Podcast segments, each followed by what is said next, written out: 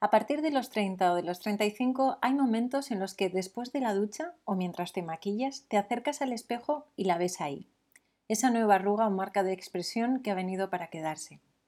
Hoy hay infinidad de productos en el mercado que puedes utilizar para sentir que tu piel estará más joven durante un poco más de tiempo que el establecido biológicamente. Muchas de ellas tienen un gran marketing tras de ellas y probablemente las tengas en casa ya. Pero ¿sabes qué es lo que funciona mejor para tu piel? Sí, los remedios caseros.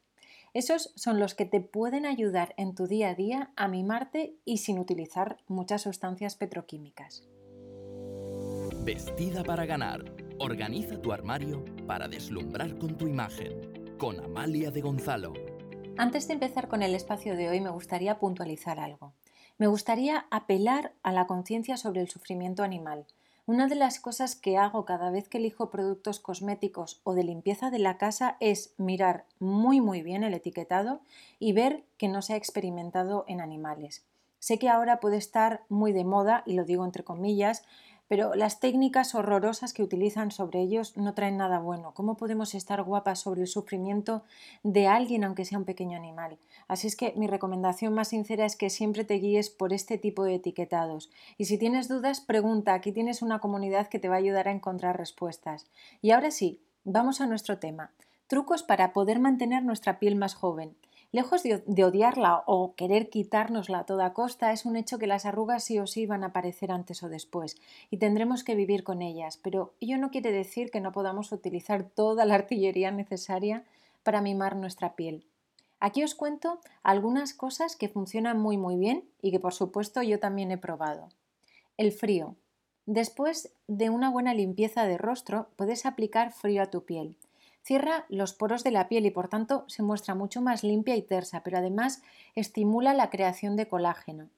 Y esto, el colágeno, es la joya de la corona en tu piel. Has de cuidarla al máximo. La producción de colágeno empieza a bajar más o menos a partir de los 25 años y va reduciéndose exponencialmente hacia los 30 y hacia los 40. Si a ello le sumamos hábitos nocivos, nocivos, como puedan ser el fumar o dietas inflamatorias que contienen gran cantidad de alimentos con azúcar, con carnes procesadas, con carbohidratos simples, pues la piel se va a ir debilitando también poco a poco y la fuerza del colágeno o la producción del colágeno. Quizá no de una manera muy objetiva al principio, pero sí con el paso de los años. Jabón de glicerina. Es un jabón neutro, ayuda a que la piel no esté tirante o reseca y es bastante hidratante. Este jabón, consumido en pastilla o en gel, trata, mm, mi recomendación es que trates de buscar marcas que no le añadan muchos químicos, sino que sea lo más sencillo posible la composición. Pues como te decía, este jabón consumido en pastilla o en gel tiene grandes propiedades porque no solo exfolia tu piel, sino que también ayuda a secar granos si tienes alguno en la carita y aporta una elasticidad y suavidad sin precedentes a tu piel, lo que ayuda a que se muestre mucho más joven y tersa. La glicerina entra dentro de las capas de la piel y retiene el agua manteniéndola hidratada. Además, si tienes algún eczema o problemas en la piel, su uso habitual te ayudará. Cuidado con el sol. Llevar siempre un factor de protección solar y más en verano es importante para mantener tu piel cuidada. Como siempre, has de tener especial atención en elegir productos. En mi caso, cada vez que de comprar una crema solar, me fijo en varias cosas. Primero, por supuesto, que no haya sido testada en animales. Segundo, que sea reef friendly. ¿Qué significa esto? Imagina toda una horda de personas en una y otra y otra y otra playa aplicándose crema solar a dolor. ¿Cuántas veces nos hemos metido en el agua y la crema se ha ido y nos la hemos vuelto a aplicar al volver a la arena? La cosa es que esa crema queda en el agua y se vierte de esta manera cantidades industriales en el mar.